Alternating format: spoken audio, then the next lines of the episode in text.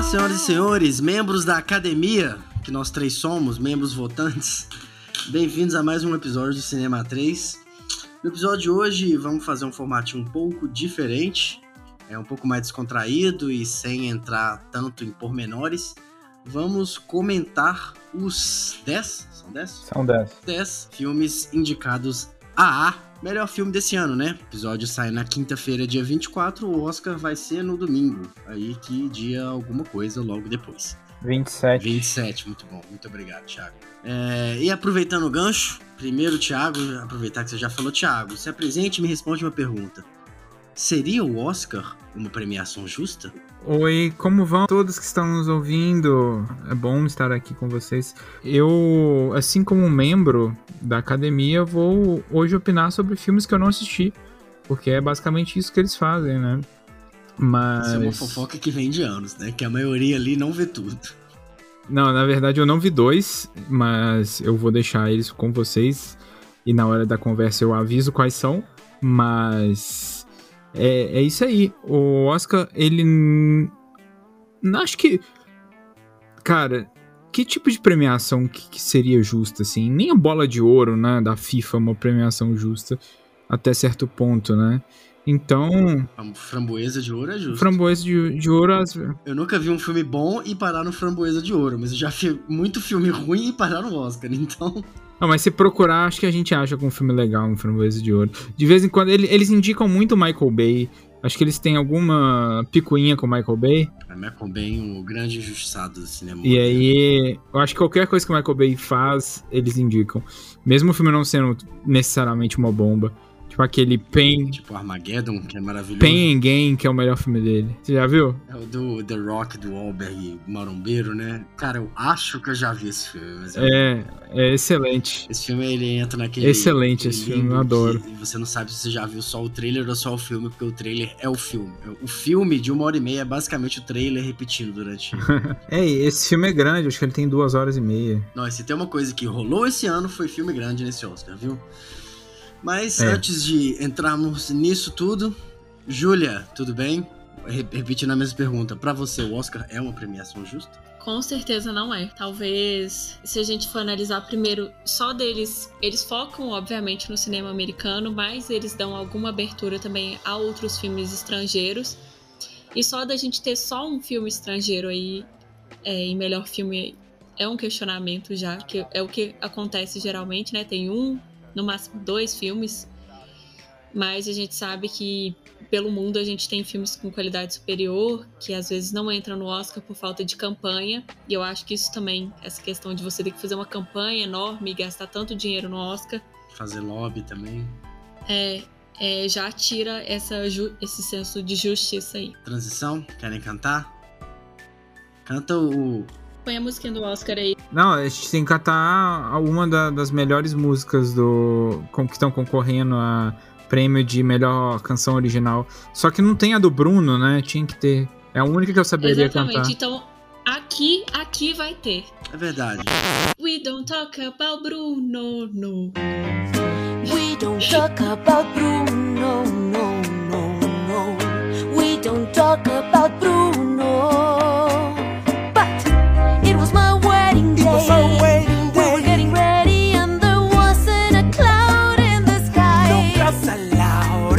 I walk thin with a mischievous grin. You're telling the story, oh or am I? I'm sorry, me be that go, whoa.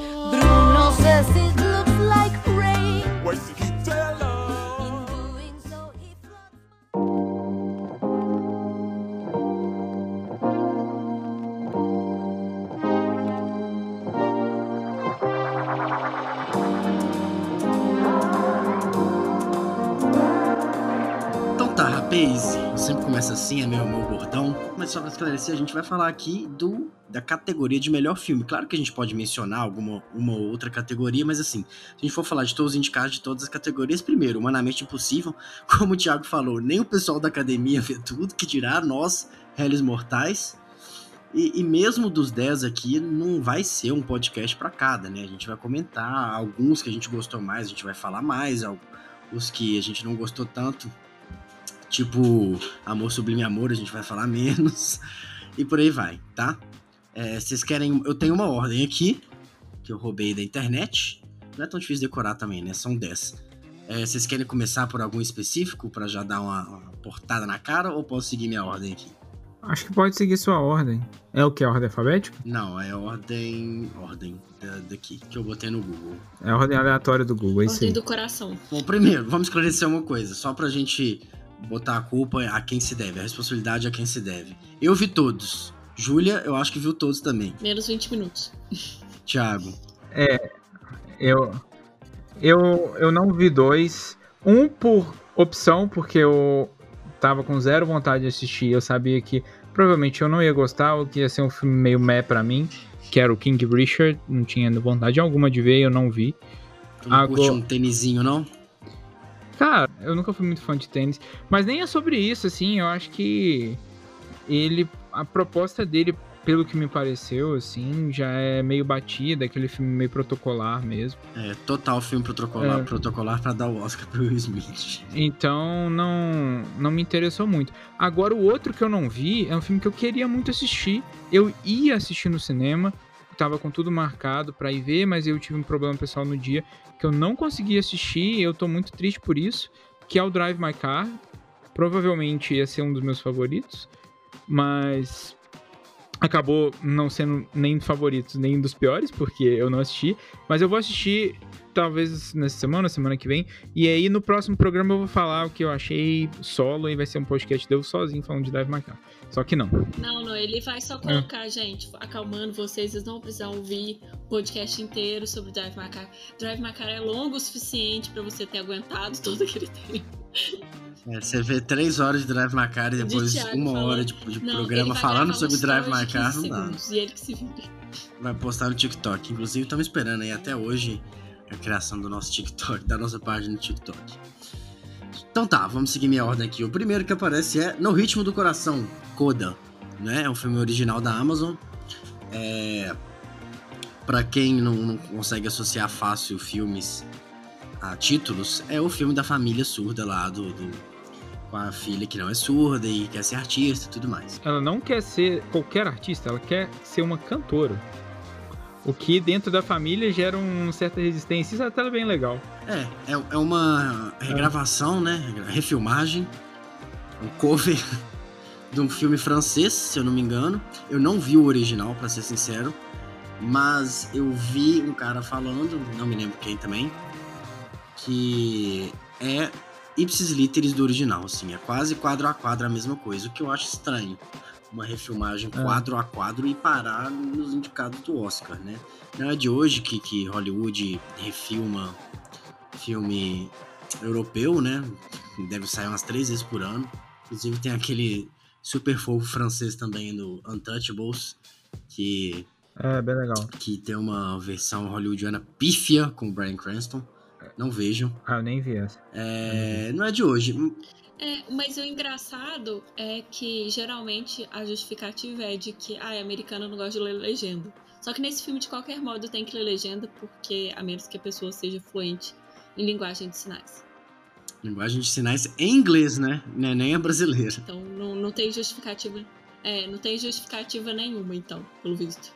É, eu acho que já passou. um- Vocês acham que ainda existe esse estigma? O quê? Júlia, você tá fazendo a unha? Sim, tá pegando? Foi mal. Não, tudo bem. Você realmente tá fazendo a unha? É. Sim, por quê? Eu sou mulher, eu consigo fazer duas coisas ao mesmo tempo. Verdade. É. É, assim, é um filme bonitinho. É um filme semelhante ao King Richard, bem protocolar, mas que, assim, não deixa a desejar em momento nenhum. As atuações são muito boas. É, o elenco convence, né? Tem uma ambientação bem legal também. Eu adoro. eu- tem coisas na vida que a gente simplesmente gosta por algum motivo. Eu gosto muito dessa atmosfera de porto, de pier, de navios. Eu nunca tive contato com isso na minha vida. Eu não nasci perto do mar. Eu sou de Belo Horizonte, né? É, mas eu acho muito legal aquele monte de corda, aqueles navios enferrujado e tal. E, e- e você vai acompanhando a história da menina junto com a história da família, aquele relacionamento ali. Tem o professor também, o cara tá muito bem. É o latino lá que faz o professor dela, que tenta ajudar ela a entrar. Eu não sei se é na Berkeley ou St. Juilliard. É na Berkeley, né? É Berkeley. É Berkeley. Esse professor, ele me passou uma vibe muito High School Musical. Hum, Tipo, Você achou? Demais. Eu achei muito. Super, eu também fiquei com essa impressão. Mas te tirou do filme? Não, não, mas eu pensei. Assim, nossa, isso, isso parece High School Musical, assim. Esse professor especificamente, esse personagem, parece um personagem de High School Musical. Principalmente no início. Depois ele ficou mais menos caricato, é, a primeira cena dele é bem caricata, né? É, as primeiras cenas, assim, dele. ele faz o negócio do cachorrinho. é, isso no começo ele é bem caricato, depois ele vai ficando mais humano, aí fica bem legal. Mas Uhum. foi, foi engraçado que eu vi uma pessoa comentando que esse filme poderia ser um filme do Disney Channel. E eu acho total, assim, eu acho que é o filme Sim. que passaria. to- Sim, eu fiquei muito com essa impressão de que é um filme super sessão da tarde, assim. Eu conseguiria sentar pra assistir um, no domingo à tarde. Primeiro e... você vê o da, da Lindsay Lohan, das gêmeas, É. Operação Cupido, filmaço. Aí depois você vê No Ritmo do Coração. É, ele é um filme, tipo assim. É, eu, é uma crítica que eu tenho, na verdade, a esse, esse ano todo do Oscar. É que eu senti que faltaram grandes histórias. E não é uma crítica exatamente a todos os filmes que não tem tanta história, porque às vezes o, o filme ele é mais focado em personagem e tal. Mas que eu senti falta nos indicados em geral. Então eu senti a falta dessas grandes histórias. E esse filme ele tem uma grande história, mas eu sinto que faltou aquele Chan que talvez a gente veja em, em outros filmes que seriam indicados. Então, quando eu assisti esse filme, eu só vi ele porque ele estava na lista dos indicados, apesar de ele estar sempre ali na Amazon e tal. Ele não me chamava não me chamava atenção porque eu achei que era um filme religioso, depois que eu vi que não era, antes dele ser indicado. De artistas que cantam gospel. Sim, tipo assim, cantar pra Jesus, sabe? Não que tenha nada errado com isso. Ai, meu Deus, a gente vai ficar com fome de podcast anticristo. É, mas, depois eu fui assistir e eu fiquei muito confusa. Tipo assim, como esse filme foi parar no Oscar? Pra mim não, não fez muito sentido ali. Eu não vi nada que destacasse o suficiente pra ser um dos melhores filmes do ano. É, eu curti principalmente a atuação e, e- e a, a relação que ele conseguiu fazer do problema dela com o problema da família. Que não é simples, né? Eu, eu me conectei com a história. Olha que eu, obviamente, não sou surdo-mudo. Mas mesmo assim eu consegui entender aquele drama. O que me deixa chateado é que é uma refilmagem. Eu não, não curto. Sim, por mais que seja bem feito, eu- eu não vejo por que premiar uma refilmagem. Tá, por que, que não premiou o original então? Sabe? Por que, que não indicou o original? Quando o original foi feito, não sei quando. Então, assim, apesar de ser bonitinho, ser competente, ter essa ambientação bacana, você entender os dramas, ele não me ganha por isso. É isso. Acho que é um filme inofe- inofensivo, um pouco caricato, mas é bonitinho, é fofo, tem uma mensagem legal. É legal pra ver num dia à toa, assim. É, assim, é um filme meio família, é bacana. É, seguindo, temos outro filme, na minha visão, completamente protocolar, que é Belfast, né? É a cota do filme preto e branco. Sempre tem o filme preto e branco. Não, é bom. É, mas ele entra na cota do filme histórico preto e branco. Conta ali a história de uma família é, na época dos conflitos na Irlanda, né? É um pouquinho difícil, às vezes, para nós, como brasileiros, nos relacionarmos com aquilo, porque isso é uma parada que realmente, assim, tem zero impacto no Brasil, é um conflito muito interno deles. Né? Se você quiser aprender mais sobre, você pode escutar a música Sunday Bloody Sunday do YouTube, que é um resumo dos conflitos todos. É, tô brincando, tá, gente? É, mas que, que tecnicamente eu achei um dos melhores, né? Junto com Amor Sublime Amor, que a gente vai falar mais pra frente. É, o filme tem um blocking muito foda. Ele se passa ali em três, quatro cenários. Ele usa umas continuidades de câmera, velho, muito parecido com as paradas que o Hitchcock fazia, sabe? No filme dele antigo. É, e também é um desenvolvimento de personagem, né? Da atuação de todo mundo ali. Baseado em cima das atuações. O elenco é estelar. Até O assustei. moleque é bom demais, O né? menino é muito bom. E me surpreendeu E tem muito o cinqu- Christian Grey. É, o 50 Tons de Cinza me surpreendeu. O cara tá Christian muito Grey é bem. muito bom. Tem tá a, muito a bem, né? Meg Smith também, a, a nossa professora McGonagall, que tá ótima. Não, não. Eu também assisti o filme inteiro achando que era ela e é a Judy Hill. ah, não, desculpa, eu li errado aqui o nome dela, mas não é ela. A Judy Dent, foi mal. É Isso, obrigada. Judy Dent. Eu vi o filme inteiro também achando que era ela. E aí, quando eu fui ver sobre o filme, eu descobri que não era. Tem a Judy Dent, que faz a avó. É, tem o Ciaran Hinds, que é o Ele fez Game of Thrones também, o personagem dele, o Game of Thrones, é foda, inclusive. É um filme um pouco é, autobiográfico, né, do Kenneth Branagh, que era um ator meio galanzinho, é, agora se meteu a filmar, ele tá fazendo esses, essas adap- adaptações meia boca do, dos livros da Agatha Christie lá, do Morte no Nilo e tal. Mas, Cara, é, é- ele é muito 880, né? Ele fez o primeiro Thor, é, mas esse filme tá bacana. ele dirigiu o primeiro Thor. Ele dirigiu o primeiro Thor? Uma, uma parada meio shakespeariana e tal. Ele queria passar essa vibe pro filme. Só que não ficou bom, né? É, não deu muito certo, né? É, pra quem não, não consegue imaginar ele, ele é o Gilderoy Lockhart lá, o professor do Harry Potter no, no Câmara Secreta. É aquele cara, mas hoje em dia ele tá bem mais velho. É, mas assim, é- tecnicamente pra mim é o melhor, em todos os sentidos. Não é um, um roteiro super surpreendente também, né?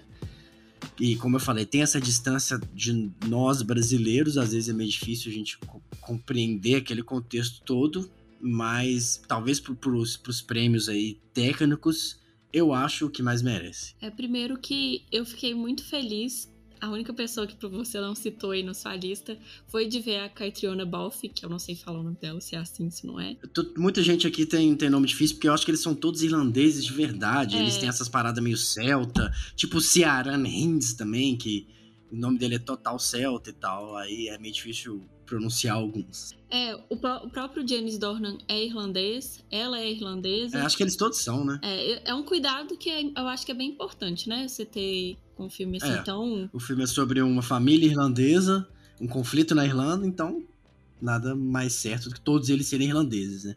Sim. Mas eu fiquei feliz de ver ela porque ela é, pra quem não, não reconhece pelo nome, ela é a Claire, a personagem principal de Outlander. E ela vive flertando ali com as premiações por Outlander e ela quase nunca leva nada. Então ela tem performances muito boas na série, mas pela série ser meio. Querendo ou não ser meio underground, ela não é muito reconhecida, ela acaba também ficando meio de escanteio. Então eu fiquei Out- bem feliz de ver ela em destaque, assim. Outlander é aquela que o cara volta no tempo? Ela volta no tempo. Ela não é tirar, né? Mas assim, todo mundo fala. Você falar Outlander, todo mundo sabe. É famosona, mas nunca ganha nada. Não ganha nada. É, tem um, tipo assim, uma história muito pesada e muito crítica e que nunca chega, sabe? A impressão que eu tenho é essa, que ficou meio reconhecida como série de adolescente sem ser. Então eu Entendi. fiquei bem, bem satisfeita de ver ela protagonizando um filme que tá indo pro Oscar e tal. Inclusive, ela também é. Aí, curiosidade, gente, nos resquícios dela, ela era uma Angel da Victoria's Secret. Olha só. Ó, que e legal. aí foi é, uma das poucas que foi pro virar atriz e deu certo. E eu, Existem Angels ainda? Não, não, eu acho que as Angel existem, não existe é o desfile. Mas elas Entendi. ainda existem, são elas que identificam a marca, né? Uhum. Mas eu achei bem legal. A história realmente eu acho que faltou contexto histórico para eu conseguir acompanhar algumas partes. Mas eu achei muito bom que a perspectiva toda do filme é na perspectiva do menino. E Isso é algo que a gente tem visto mais na literatura, mas que falta muito no cinema, porque é um negócio muito difícil de se fazer. É, então a gente teve aí. qual- como é que chama aquele da guerra do. Jojo, Jojo Jojo Rabbit. Rabbit, É, que é bem legal também. Isso, muito bom. É, essa- é, filmes de perspectiva infantis existem, mas geralmente isso é pro público infantil, né? É, exatamente, é pro É, público Você infantil. fala Então, um filme pro É. público geral do ponto de vista infantil. É porque é muito difícil você tirar a infantilidade.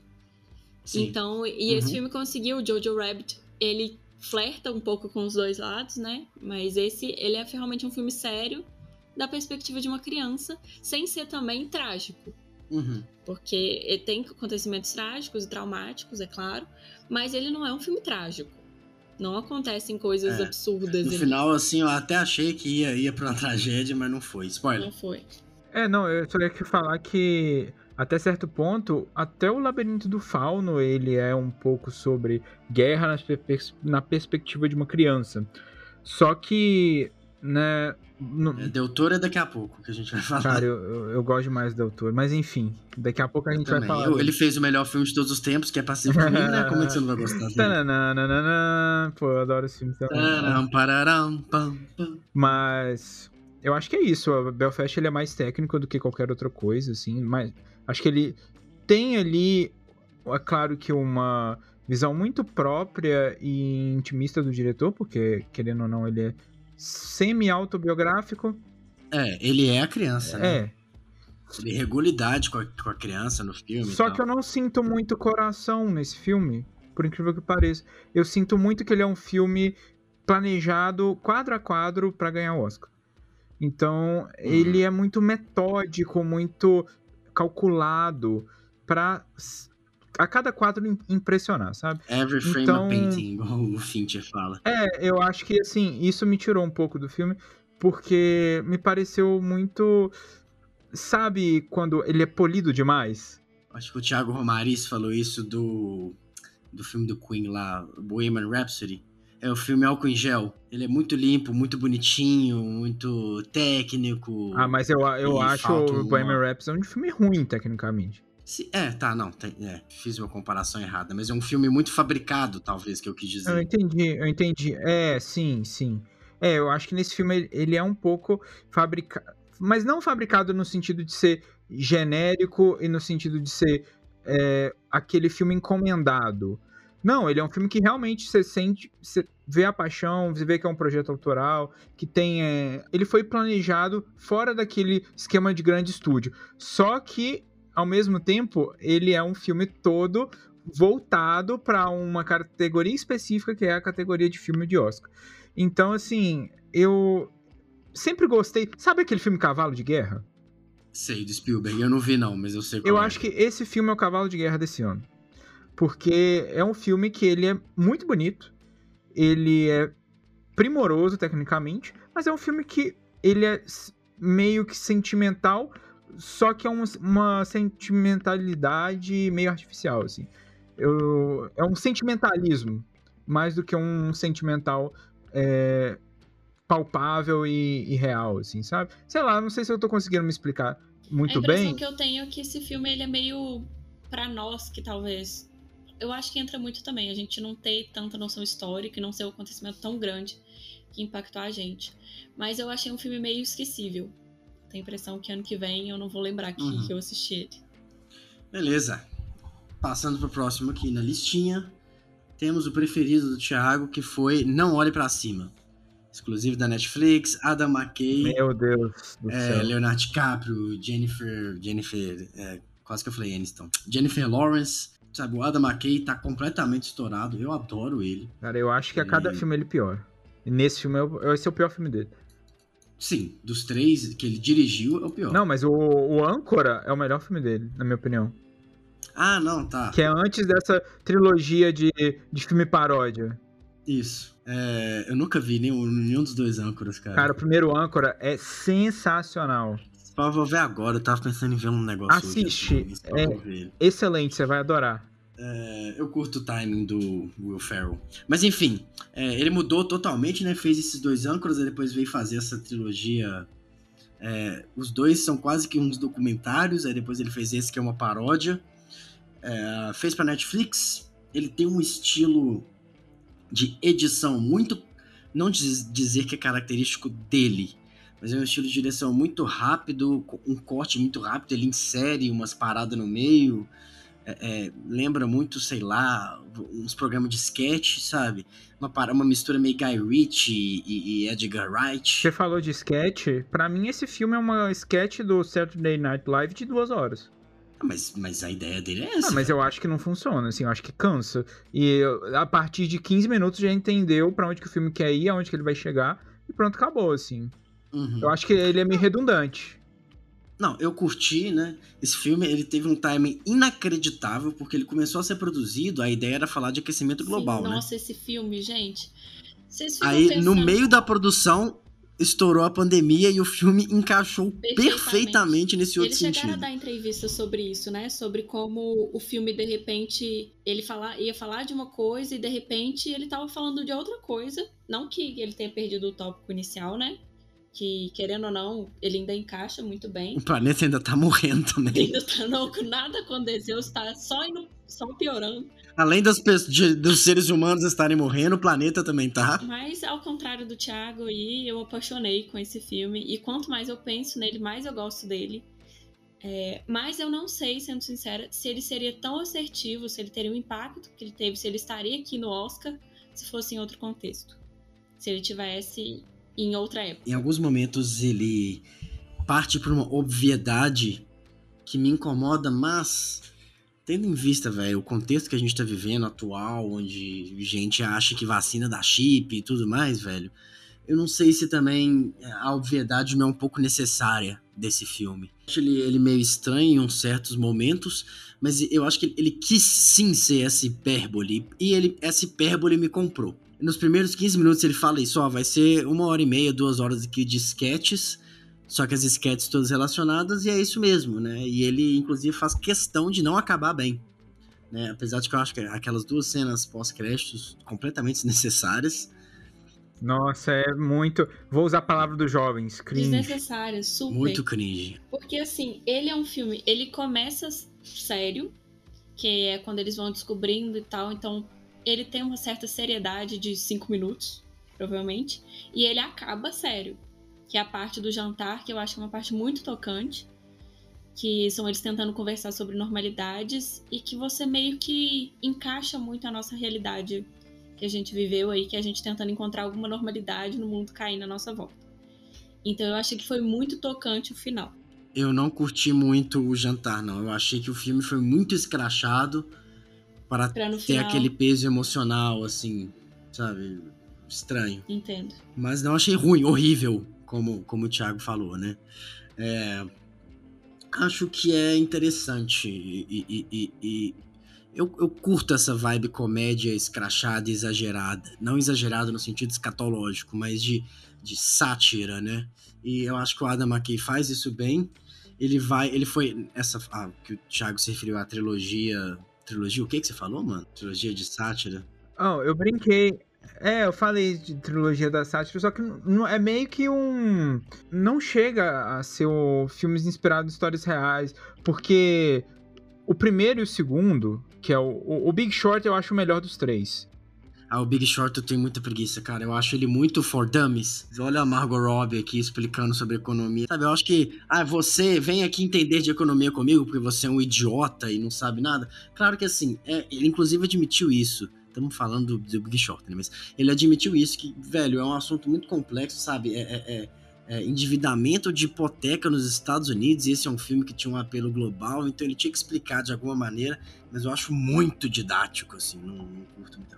Eu saio um pouco do filme quando tem essas, essas coisas. Ah, eu acho que naquele filme funciona um pouco mais, até porque era meio novidade, né? Como esse filme, o Não Olhe Pra Cima, já é o terceiro filme com esse mesmo estilo, só que eu acho que nesse último ele exagera demais. Toda hora ele dá uma pausa pra explicar alguma parada que fica aparecendo aqueles letreiros. Ah, eu curto Isso- os letreiros. Eu acho, nossa, eu acho que trava demais. Às vezes são, são tentativas de forçar a piada que não fazem sentido nenhum. Por exemplo, ah, é, Agência é, Nacional de Segurança Espacial. Só um exemplo, tá? Eu não lembro se é exatamente esse termo. Aí, a- acho que a personagem da da Katniss, como é que é o nome dela? Jennifer Lawrence, fala: Ah, isso é realmente. Personagem da Katniss. A mulher já fez um milhão de filmes, já ganhou o Oscar, mas ela é a Jennifer Katniss. Não é nem isso, é a atriz da Katniss, não é a personagem. É A por- personagem é a Katniss. Não, é porque eu falei a personagem da Katniss, porque eu- na minha cabeça o nome dela era Katniss. Só que. Foi, foi. É, exato, foi. exato. Enfim, o, a personagem lá da Jennifer Lawrence pergunta: Ah, isso é realmente uma organização? Aí aparece o letreiro: É realmente uma organização. Esse é o logo deles. E é isso o filme todo, eu acho, Eu sei curto, lá. eu acho que ele, ele- eu acho que encaixa bem com, com a sátira que ele tá fazendo. Ah, não sei. Eu acho que isso funciona. Ele é até um pouco mais exagerado daquele aquele filme que tá concorrendo ao Oscar de melhor animação, que é a Família Mitchell. Não sei se vocês É, viram. todo mundo falando que ele é muito bom. É ótimo, assistam. É muito legal. É muito legal. E, eu- e eles têm um, um estilo de filmagem, né? Vou considerar filmagem, né? É um estilo de narrativa e de timing cômico que, em, a princípio, parece um pouco que dá essas travadas pra explicar, só que na minha concepção, lá no Mitchells funciona muito melhor do que aqui. E eu acho, sei lá, eu acho que nenhum, a maioria dos personagens não funciona pra Uhum. mim. É. Aquele cara lá que é uma paródia do Elon Musk é muito ruim. Nossa, eu acho ele muito ruim. É tudo Não, muito. eu achei excelente. Eu não curti muito o Timothée. É chato também. Eu também não, eu achei ele bem desnecessário. Achei ele muito skate. uh. muito. Ele, ele sim, caricato. Mas É o, o. Timothy, ele, ele pode pedir música no Fantástico, né? Porque esse ano ele fez três filmes é onde que ele é um personagem que é basicamente um estereótipo às alturas, assim. Que é no Duna, que ele é basicamente Jesus Cristo, mas tá bom, esse é o Mas personagem ele é o Jesus Cristo mesmo. fabricado, né? Não, vamos falar de Duna na hora de Duna. Nesse filme aí, que é o, o moleque. E no. Lá no filme do. E no filme do Wes Anderson, ele tem um pouco O disso também. French Dispatch, que- eu não vi, é. mano. Tô doido pra ver. Só que no filme do Wes Anderson é é o melhor papel dos três, assim. Eu adoro esse filme. Eu acho que é um dos Eu esnobados aí. É um dos esnobados do Oscar, que pra mim é o Wes Anderson fazendo o que ele mais sabe Mas fazer. French Dispatch não foi indicado a melhor filme, então passando pro nosso próximo, que é o preferido da Júlia, Drive My Car, Dirivu Ma Karo, como dizem os japoneses. Esse é o título oficial, inclusive. É um épico aí de três horas. Japonês é o único estrangeiro da lista. É, aliás, Belfast, Belfast é irlandês, teoricamente, né? Mas assim, o único que sai do eixo de sempre ali. É, Tiago, você não viu, então faça a Glória Pires, por favor. Não posso opinar, mas eu tenho certeza que eu vou gostar. Eu vi ele agora há pouco. Eu acho que assim. é, Cara, é um filme que ele te exige uma bagagem de dramaturgia japonesa e, e- e teatro russo que eu não tenho, né? Vou fazer calçar as sandálias da humildade aqui. Acabei de entregar que eu sou um idoso, porque eu sei o que que é sandálias da humi- humildade, que eu não tive. Eu não tenho essa bagagem cultural suficiente para esse filme me atingir, né? É, eu não sou tão ligado no cinema japonês é, contemporâneo. Ele é um cinema muito introspectivo, ele não tem o mesmo ritmo do hollywoodiano. Então, assim, é um filme que. É aqueles filmes que são chatos, mas não pode falar mal. É um filme chato. Não necessariamente é um filme ruim. Não acho ele ruim, é, horrível, sabe? Horrível é episódio 9, como eu falei no nosso grupo hoje. Mas é um filme que é, é difícil de engolir. Ele é um filme que, que ele é melhor depois que você termina ele. Quando você tá vendo, é tipo, nossa, puta que pariu, essa porra não vai acabar, não aguento mais. Mas depois, quando você lembra, você fala, ah, até que ele é legal, né? É um estudo de personagem, ele tem uma. é, é, é, Ele tem é, é, cenas externas, como é que chama? Externas, né? É, acho que sim, você passa fora de casa. Tem. ângulos abertos, não fica enjoativo. Aí ele mistura o som que tá se passando dentro do carro com o carro andando por fora e não fica chato. Ao mesmo tempo, ele tem internas dentro do carro, umas atuações ali, que a câmera fixa num personagem só e aquele personagem vai admitindo um milhão de coisas. Como eu falei, é um estudo, mas é um filme muito difícil, cara. É- é- não é fácil, não. Não é pra qualquer um. Por exemplo, pra mim. Eu fiquei entediado. E além de eu não ter a bagagem. Eu. Não, não foi o, o que eu achei pior, João. Porque eu conseguia ver esse filme e sentir a mesma coisa que você tava sentindo, que faltou uma bagagem pra eu assistir ele.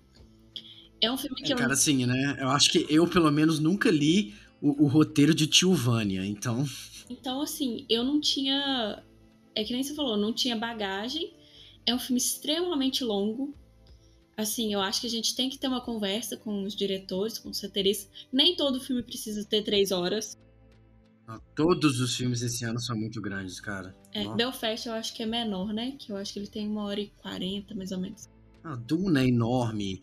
Eternos é enorme. é, Homem-Aranha é enorme, pelo amor de Deus. Não, todos os filmes, a gente tem que ter, conversar com diretores e roteiristas em geral.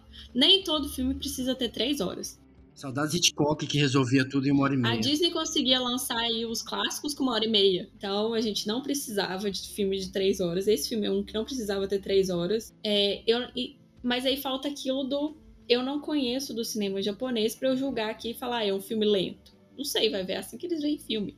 Não sei. Porque tinha umas cenas ali que eu falava, pra que que eu estou vendo a menina passar a mão no cachorro? Porque eles param a cena toda só pra mostrar que a menina tá passando a mão no cachorro.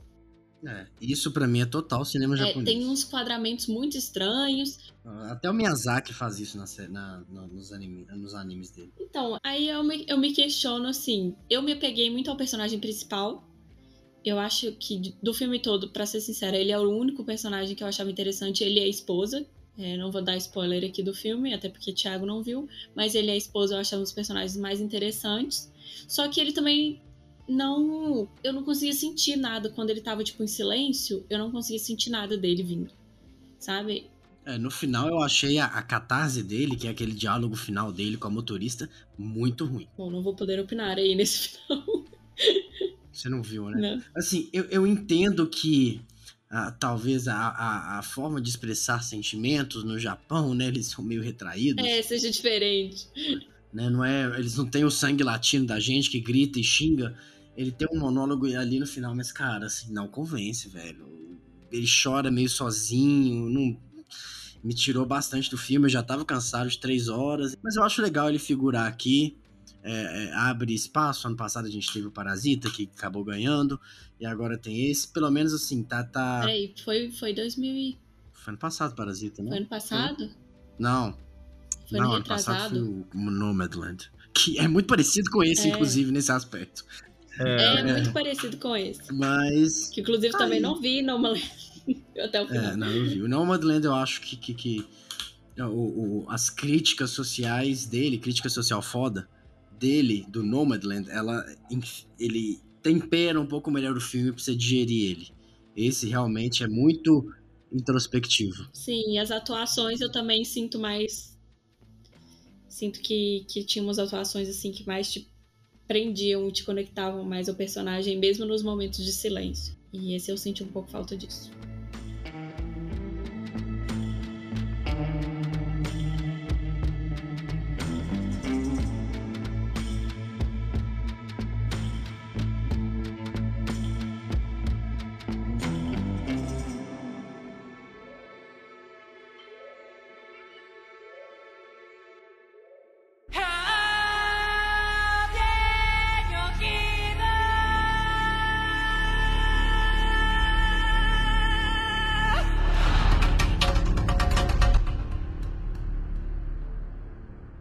Passando pro próximo, o próximo é Duna. A gente tentou gravar um episódio de Duna e falamos, falhamos miseravelmente. Tava, sei lá, né? História de bastidores. Tava todo mundo meio cansado no dia. Eu escrevi o roteiro do episódio e perdi. Eu fiz uma confusão, eu sou idoso, eu não sei usar computador. Eu fiz uma confusão, eu perdi o roteiro e tal. De qualquer maneira, é, tá, todo mundo meio cansado, né? Enfim, não deu certo. Mas, cara, assim, eu acho que esse filme não é competente o suficiente pra estar aqui. Eu não acho ele ruim. Mas eu acho que ele, é- ele foi um filme simplesmente feito pra vender a segunda parte. Não curto essa ideia. Eu acho que ele devia ter sido um filme mais redondo. É, eu- assim, os efeitos especiais são bons, mas efeitos especiais não me impressionam em nada mais. O roteiro corta no meio. O, o, o, o Paul Atreides é um personagem que veio muito adaptado do livro né? Ele é, ele é muito parecido com o personagem do livro. Só que no livro, como você consegue ler os pensamentos dele, né? Literalmente, você tá lendo a narração, né? O personagem está dentro da cabeça dele, explicando o que, que ele tá pensando, você é, se conecta mais. Na, no, tele, na- eh, no cinema, esse recurso não existe. Ou se existir, tem que ser uma parada muito caricata, tipo, sei lá, Fleabag faz isso. Fleabag, exatamente. Tem que ser uma parada meio Fleabag, o que obviamente o Duna não ia fazer. Então fica um personagem super é, é, soço, insosso, insosso. É, a fotografia do filme é muito escura. Ah, eu não curti, assim, eu adoro ficção científica, eu li o livro, inclusive, mas não me, não me convenceu muito. Quando eu vi a primeira vez, eu, eu vi esse filme duas vezes. Eu achei muito foda, mas eu acho que eu tava impactado pela grandiosidade que ele tenta passar. A partir da segunda eu já fiquei meio desanimado e achei que ele foi muito feito a toca de caixa pra fazer um 2. Quem sabe o 2 vem aí, surpreende e faz a dupla, né, a, a obra como um todo ficar um pouquinho mais tangível, mas ele sozinho, blá. achei que ele entrou aí só pra cumprir tabela, porque o Villeneuve tem muitas coisas boas e tal. E vocês? Bom, eu gosto muito de Duna, eu, eu reassisti. E pra mim, na verdade, ele ficou melhor da segunda vez, sem o, todo o impacto do cinema, então eu assisti nele mais com a razão e não com a emoção. Coloca aí NX0 pra tocar, João. Põe sempre. Pô, se tem um trem que eu ponho pra tocar NX0, eu adoro. E. Só pra deixar claro, não tô sendo irônico, não, tá? Eu gosto de NX0 mesmo. É, mas é bom mesmo. mas assim, eu acho que ele tá aqui mais pra. Além do, do Villeneuve, todo o nome dele, e dele ser um clássico, ele tá aqui pra meio que suprir a necessidade que, que esse Oscar teve de filmes populares. Apesar Uhum. deles terem criado lá a categoria, eu não tô entendendo nada daquela categoria de que o público vota, só que vota pelo Twitter, eu achei muito esquisito aquilo. Mas não tem isso mais, não tem? Tem, inclusive, vai entrar esse ano, como assim Eles mais? não desistiram disso? Uma categoria chamada Melhor Filme Popular, mas aí desistiram dessa ideia. Ou eu tô equivocado? Não, não, tá acontecendo, inclusive. Não, tô completamente por fora. Eles estão então. recolhendo. Eu não sei se já acabou, se eles já pararam, né? Eu vou lá votar em Matrix 4. Vai lá, João. Vai lá, Thiago. Na verdade, é pelo Twitter, você só escreve a hashtag e coloca o nome do filme. Eu tô achando esquisito, mas. Ok, vamos ver o que, que vai dar. Mas essa tentativa do Oscar de trazer filmes que são blockbusters pro melhor filme. Qual seria o único blockbuster que. Criando uma categoria nova, em vez de indicar ele pros outros. É, mas ele entra meio que eu acho que o lugar que Mulherzinhas entrou ano passado. Mulherzinhas que traduziram? Little Women. Não, não foi não. Maluca? Adoráveis mulheres, mulherzinhas. Adoráveis Mulheres. É porque o livro chama É Mulherzinhas. mesmo? Ah, é? O livro não chama, é, o livro não chama Adoráveis Mulheres, Olha chama só. Mulherzinhas. Que legal. Então, assim, eu acho que é o mesmo lugar que você tem um clássico e tal, então merece entrar no Oscar porque tem, tem atuações que são boas, tem design costume, tem tudo que é bom. Só que realmente, é que nem você falou, é um filme dividido ao meio. Então isso também me incomoda ele estar aqui um filme dividido ao meio. O Duna não tenho muito mais a falar do que vocês já falaram, não, porque é isso mesmo. Ele é um filme que não tem começo, meio e fim, ele só tem começo, basicamente, porque agora que a gente vai ver o desenvolvimento do Paul Atreides, agora que ele já, junto com os Fremen, vão começar a rebelião. Então, é, assim, ele é uma introdução de duas horas e meia que né, poderia ter sido feito de outra forma. Eu não vou falar aqui que o filme do, do Lynch é melhor, igual eu, eu ia falar no outro. Nem o Lynch gosta desse filme. É. Mas, mas eu acho que. É, enfim. Eu não, não vou entrar em muitos detalhes sobre o filme do Lynch, que eu, eu não acho essa bomba toda também, não. Eu, eu acho que tem muita coisa. Tem muita coisa legal no filme do Lynch também. Mas você falou que esse filme é muito escuro, João. Eu acho que ele é escuro nas horas que, que eu mais gostaria de ver o filme, que, pra mim, uma das coisas mais legais é a forma como eles adaptaram ou fizeram o efeito especial do escudo. Eu sempre gostei muito desse escudo, a ideia é, é muito interessante e ela tem uma importância muito grande para a lore de, de Duna, né? Esse escudo. O escudo é a razão pela qual eles baniram as armas e, e a razão pela qual eles usam faquinha, o que é ótimo, porque luta de faca é sempre mais legal do que arma. E só que aí na hora lá que você tem a cena super bombástica do Jason Momoa saindo lutando com uma galera, é meio escuro mesmo. É, é, é tudo um feito meio nas coxas, assim. Aquela luta no final É. também. É, a luta no final é bem ruim também. Whatever É. pra caralho. Ele que é o clímax do filme, teoricamente. É, não, é, o filme ele, ele tem muito, muito problemático. Não, faltou contexto também, você não entende direito como é que funciona, sabe? Você tem um monólogo ali da Zendaya no início, mas ela não explica os trem direito. A Zendaya nem tá no filme, né? É, ela tá no início e no final. No início ela só fala e no final ela aparece. Sendo que o marketing todo É, foi feito em cima é- dela. É, exatamente, ela tá nos posters e tal. Enfim, é esse filme. Esperamos a parte 2. Próximo. Próximo é King Richard, talvez o mais protocolar de todos aqui. A palavra desse episódio é protocolar. É, filme, assim, eu curto porque eu adoro filme biográfico e eu adoro filme de atleta. E esse é os dois. Protocolar por causa disso, né? Filme biográfico, filme de atleta e filme colocando um ator veterano pra fazer um papel muito forte pra ele ser indicado. Finalmente, né? Ele já tá merecendo aí desde A Procura da Felicidade. Eu acho Procura da Felicidade muito água com açúcar. Nossa, eu também. Mas, né? Não, não, tô falando que o Will Smith tá merecendo desde A Procura da Assim, Felicidade. linda a história do cara e tal, mas. é. É pega. De qualquer É jeito. pega demais. de qualquer maneira.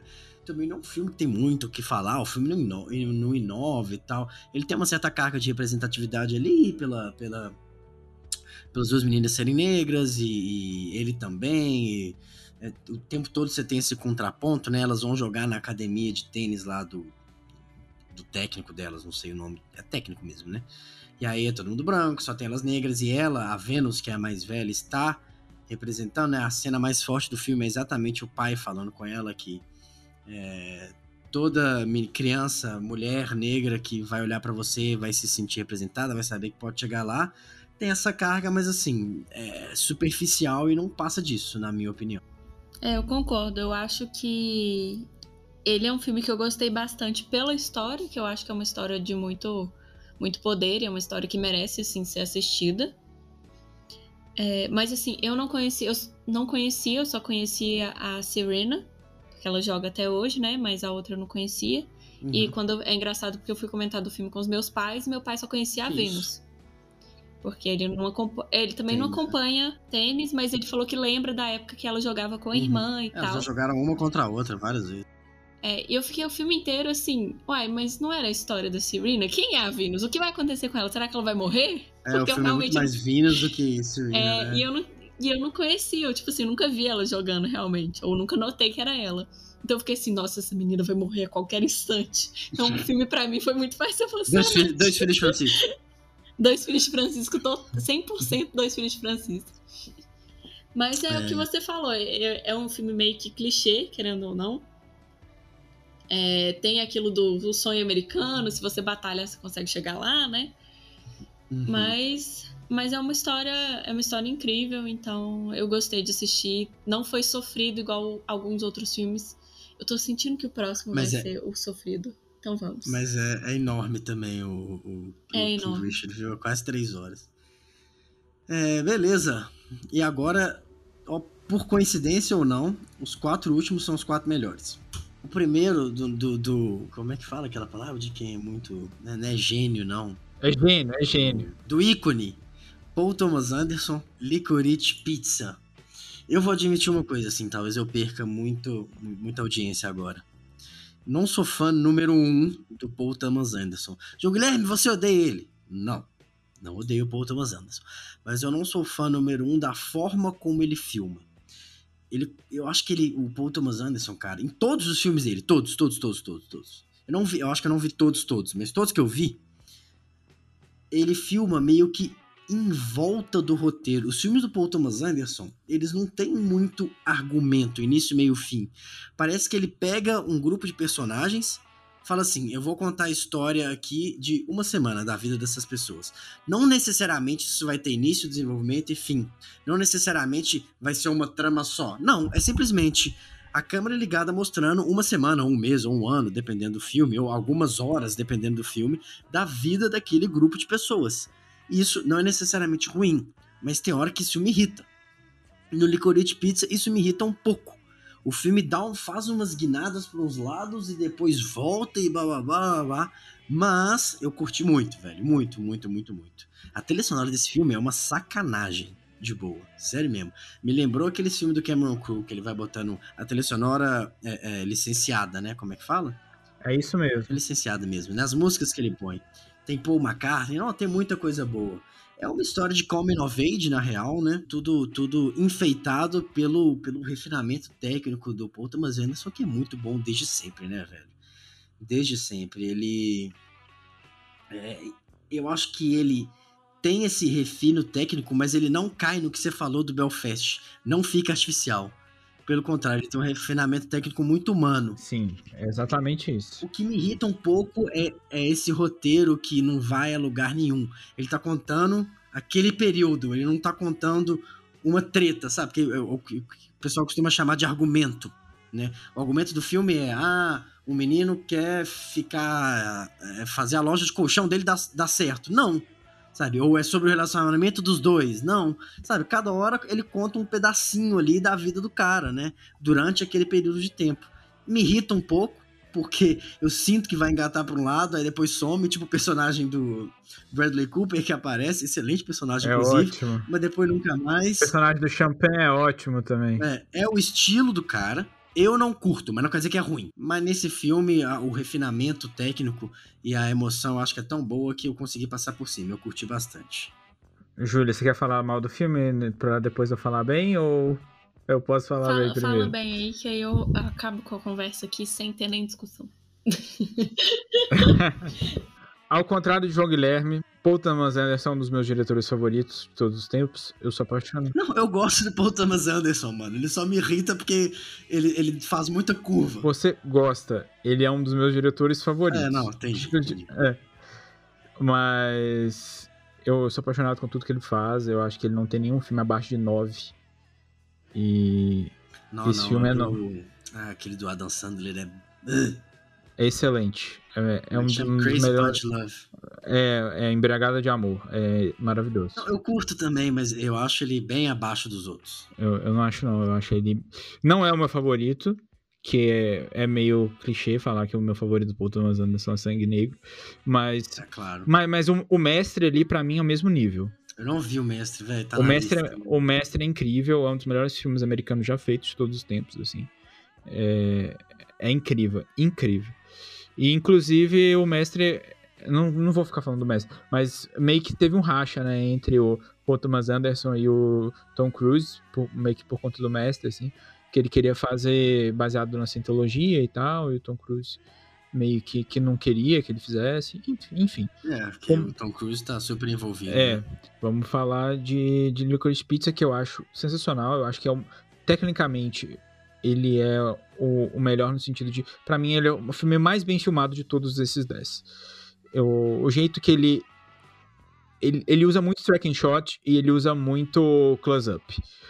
Sério, o filme inteiro é na cara do- dos personagens. E isso exige muito de direção de ator.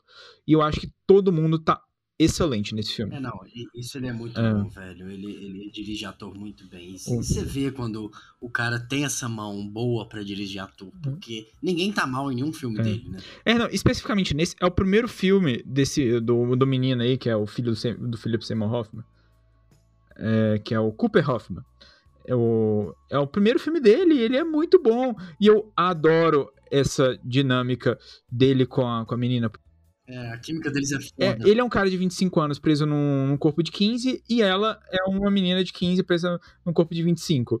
E a relação entre eles, assim, a- a- daqui a pouco a Julia vai falar que, que é tóxica e que não deveria existir por, por conta da, da diferença de idade. E eu entendo e concordo até certo ponto, mas eu acho que esse filme ele não sexualiza demais. Principalmente ele. No sentido de. de ele, ele é uma pessoa que ele, ele tem muito esse apelo sexual, mas é- dá pra sentir que é uma parada meio infantil, tipo de, de descoberta, que é bem própria da, da idade dele. Tipo, ah, ele quer ver os peitos dela. Por quê? Porque ele quer, porque ele é um adolescente. Eles ficam fazendo. Aqui, pra mim, uma das melhores cenas do filme é quando eles vão. é- não é tão spoiler, porque esse não é um filme de spoiler. Que, é- que não, não existe. Igual você falou, não existe uma trama amarradinha de, de início, meio e fim que, que você consegue ter muitos spoilers. Não é um filme de spoiler, é um filme de sensação e é um filme de, de, de personagem.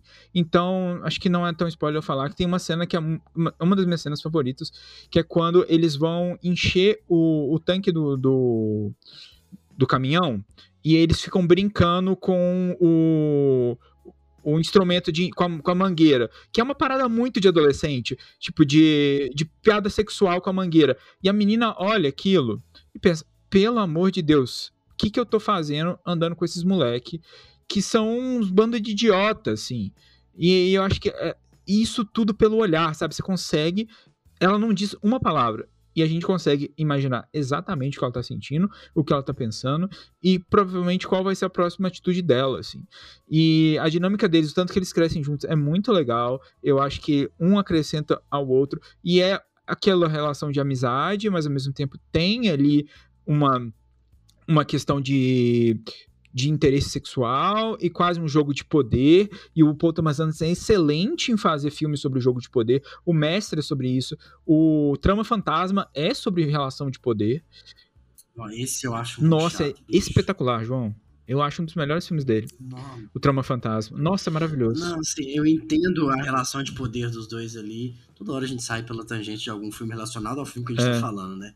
Mas, não, velho. ah, Ele é muito devagar, É. bicho. E o, o Sangue Negro também é, é sobre jogos de poder. E eu acho que nesse filme ele é também sobre, sobre essa questão de, de um ter ali o, o, o controle sobre o outro e sobre o que o outro vai fazer na, da vida e pra vida.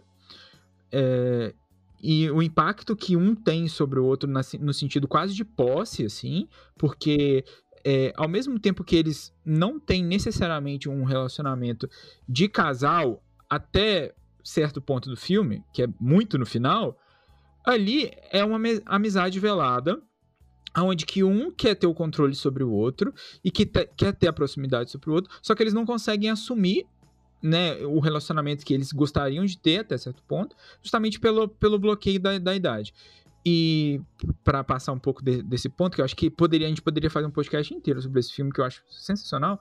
Eu acho que a ambientação dele é muito legal, a forma como ele trata o, o São Francisco Valley é, é muito respeitosa e ele é muito condizente com a época, assim. É, ele me lembrou até é, certo ponto, aquele filme do Tarantino, o último dele, que é Once Upon a Time in Hollywood. Eu acho que, que é um filme que conversa muito com é, referência e com estética muito própria daquela época, assim. E, e, e é um filme de, de uma carta de amor, não só é, para a cidade, assim, mas sobre relações no, no geral, sabe? Agora a Júlia pode falar mal do filme e sobre quão problemático ele é, por favor. É, na verdade, esse é um filme muito, muito difícil para mim, porque eu queria muito gostar dele. Então eu, eu, fui assistir, porque tem uns. O Drive My Car, eu vou ser sincero, eu, eu fui assistir meio com, uh, sabe, sem. Ah, eu não devo gostar desse filme, não, mas vamos lá. O Belfast também fui meio que com um certo preconceito, achando que já era, que nem o João falou, aquela cota de filme preto e branco. E aí eu fui ver esse e falei, nossa, esse filme vai. Pra ele estar tá aqui e pelo que eu tinha lido lá da sinopse e tal, eu falei, ah, vai ser tipo uma comédia romântica, alguma coisa assim, então vai ser muito legal. Mas não deixa é, de ser, ué. É por isso que eu, que eu tô falando que é, comédia romântica é um dos meus gêneros favoritos, então eu tava feliz de ver uma comédia romântica no Oscar. E eu. Você acabou de entregar a sua idade também. O que é que eu nasci nos anos 90, né? Sim. que isso que é a época das melhores comédias românticas. A gente é millennial, ninguém aqui é geração Sim, Z. E, e foi um chute no estômago quando eu percebi que a comédia romântica ia ser entre um adolescente e uma mulher adulta. Pô, é, Lolita. Lolita é uma crítica, né? Esse filme não é uma crítica. Esse filme não é uma crítica ao romance deles é, que entra no mesmo âmbito. Eu também não gosto de Lolita, tá, João? Só esclarecendo aqui, mas Lolita é um. O filme é ruim, mas o livro, pelo menos, é uma crítica totalmente. Ele entra no mesmo âmbito de é, Me Chame Pelo Seu Nome, que eu também acho péssimo pelos mesmos motivos. É, apesar de Me Chame Pelo Seu Nome ser um filme muito mais sexual, esse daqui já fica mais no âmbito da comédia romântica, o que é um alívio porque eu realmente não queria ver uma cena de pedofilia ali de novo, que nem eu vi em Me Chame Pelo Seu Nome. Pedofilia nas ah, me chama pelo seu nome, o cara tem 15? Não, ele tem uns 18, Ou, não 19, sei, não? Ele, mas ele é tipo isso. Ele também tem. Eu fiquei na dúvida, o Thiago mesmo que comentou, mas ele é um adolescente. Eu acho que ele é menor de idade, isso eu tenho quase certeza. Eu acho que ele é menor. Eu É. acho que ele é menor. É, Não é pedofilia, né? Mas é, é uma relação é uma estranha. relação muito estranha e. E eu não acho que é menos estranho por ser invertido, por ser a menina ser mais velha, porque geralmente é o, é o contrário que a gente vê mais, principalmente nessa época, né? Quando a gente olha aí para épocas antepassadas, era sempre um homem com o dobro da idade da mulher e tal. Então eu acho que ele é um filme problemático por, exatamente por ele se passar e pelo diretor ter feito um trabalho tão bom aí, de ter toda essa atmosfera de vibes legais e tal. Então ele é um filme que ele tem tudo que eu gosto, exceto esse elemento que me faz querer vomitar. que é basicamente o que eu senti no filme inteiro. Eu, assim, tudo me levando a gostar do filme, exceto o que você falou aí também, João, de ser um, um trecho, tipo assim, um ano, sei lá, na vida deles e não um acontecimento. É, é, uma, é um retrato, É, eles né? pegaram uma janela da Um vida retrato deles ali filme. e colocaram. É, uma janela da vida. Todos os filmes do Paul Thomas Anderson. É, assim. então isso me incomoda também, porque tem cenas ali que eu não precisava ver para a construção perso de personagem, tinha cenas que faltaram. Então eu fiquei incomodada com isso, mas eu não acho que se, se fosse em outro contexto. E eu, sinceramente, eu não vi a necessidade dessa disparidade de idade. Talvez se, se fosse uma disparidade de idade em que os dois fossem adultos, eu teria aceitado mais. Não, mas eu acho que a disparidade de idade ajuda a construir a relação dos Mas dois. ele ali. podia muito bem ter 20 anos. Você tem sua vida construída agora? Eu não tenho. Eu tenho ideia do que eu tô fazendo. E, e o cara e a mulher ter 30 anos, tudo bem que ela também não tinha a vida construída dela, mas podia estar um pouquinho acima, entendeu? Não precisava ser dele ter 15 anos, porque eu acho que ela manipulava ele. É, ele podia ter uns 18, ser senior e ela ter uns 28, né? Tipo, Eduardo e Mônica. Podia. E ela, eu vi a manipulação ali muito óbvia. Principalmente. Entendi. Opa, chegou alguém. iFood da ajuda. gente.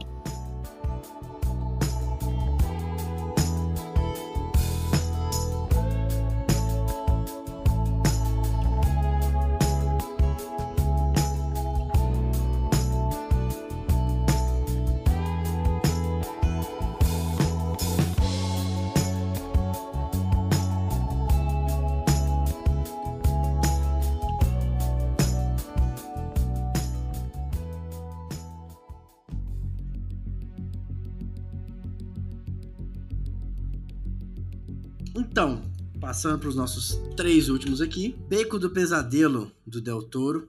Filmaço. Amei muito, só que eu não vou começar falando dele, não. Falou vocês aí, porque todos eu comecei falando. Filmaço, filmaço, adorei.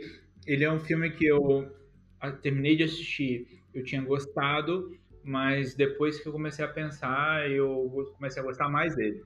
Uhum. Eu, eu gosto demais do Del Toro, é um dos meus diretores favoritos também, mas o Del Toro, ultimamente, ele tá meio hit or miss, né?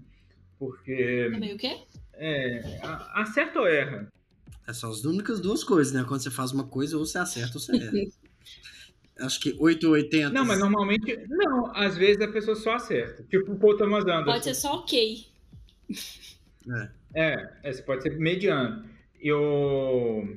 Mas o Del Toro, assim, ele fez aquele filme lá, o Crimson Peak, que é o nome, que é aquele filme de casa mal assombrada. Nossa, muito ruim, não assista. Eu não vi esse. Eu queria muito ver, todo mundo falou que foi flop. Eu, ah, não vou ver não, porque vai, ma- vai manchar a minha imagem dele. É, não é muito bom, não. Mas antes disso ele tinha feito A Forma da Água, que é um filme que eu acho ok. Eu, eu gosto, mas eu não é inacreditável. Eu gosto mais desse filme do que da Forma da Água. Eu também. Eu acho que ele é um filme. Ele é mais ousado na, na narrativa, ele é mais ousado na estrutura. Eu acho que o texto dele é mais. Por mais que não seja um- uma história original, né? Ele é adaptado de, de um outro filme ou de um livro? Ele é adaptado de um livro. Eu acho que é um livro. Ou é tipo um conto, sabe? Essas coisas. Mas acho que já teve uma adaptação cinematográfica dessa história. Entendi. Enfim, é, eu, eu acho que talvez ele poderia ser um pouco menor. Principalmente no início ali, na, na É, parte, a do, parte circo. do circo é muito longa. Eu acho que não precisava demorar ali, acho que 40 minutos, né, que demora, até ele ir pra cidade. Mas depois que ele vai pra cidade, cara, é um- uma escalada de tensão e É de uma relação muito curiosa com a Kate Blanchett que tá tipo maravilhosa nesse filme. Que É, eu não entendi muito, pra falar a verdade, quais as motivações dela no final. Ela tava fazendo. Sem dar spoiler, mas a ideia dela sempre foi fazer um experimento psicológico ali. Psicológico no sentido porque ela é psicóloga, né? Psiquiatra, sei lá. Acho que ela é psicóloga, né?